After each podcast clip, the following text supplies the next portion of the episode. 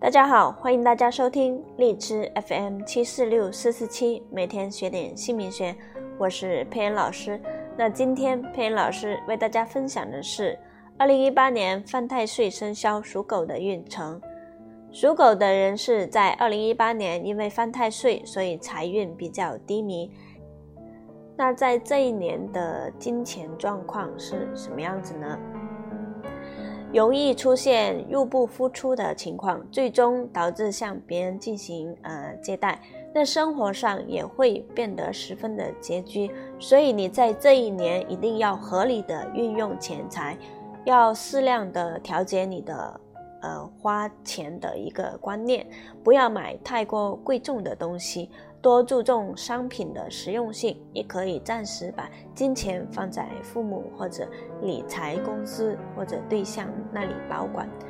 那在事业方面的运势，属狗人士在二零一八年的事业运势，因为吉星的保护，受到太岁的影响是稍微会变小一些，所以在这一年可以把重心放到你的事业上面。打工一族的可以在这一年多多向上司。或者自己的长辈展示你的长处，让你有更多的展示自己的机会，晋升的可能性会十分的大。不过激烈的竞争职位的一个竞争对手，会让你产生退后的一个感觉。那在这个时候，你反而要更加的努力，要认真的对待，最终这个职位是一定会属于你的。如果是创业的人士，在这一年公司可能有很多的合作机会，所以你一定要努力的把握住，在以后的事业就会前途一片光明。在爱情方面，属狗的人士的运势是平平的，单身人士在这一年很可能会遇到。意中人，不过你要注意，千万不能因为一时的冲动向对方告白，因为很容易让对方远离你。你可以试着和对方先成为朋友，然后再了解，也可以给双方多了解的机会，再进一步的发展，这样成功的几率就会比较大。那已婚人士在这一年的感情也是比较平淡，或者你忙碌。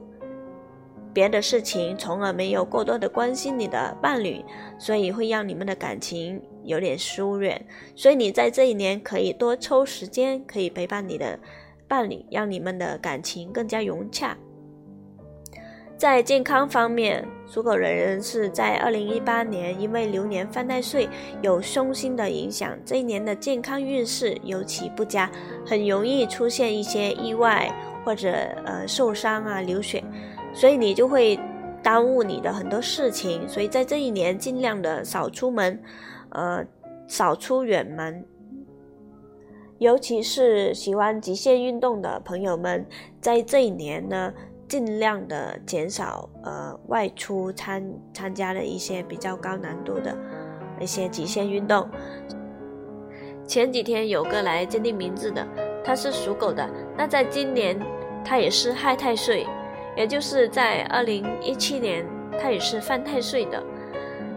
加上名字的尾字出问题了，是直冲的关系，冲克到了就会发生意外事故，所以这个案例也是已经验证了，所以在这里分享，大家一定要注重，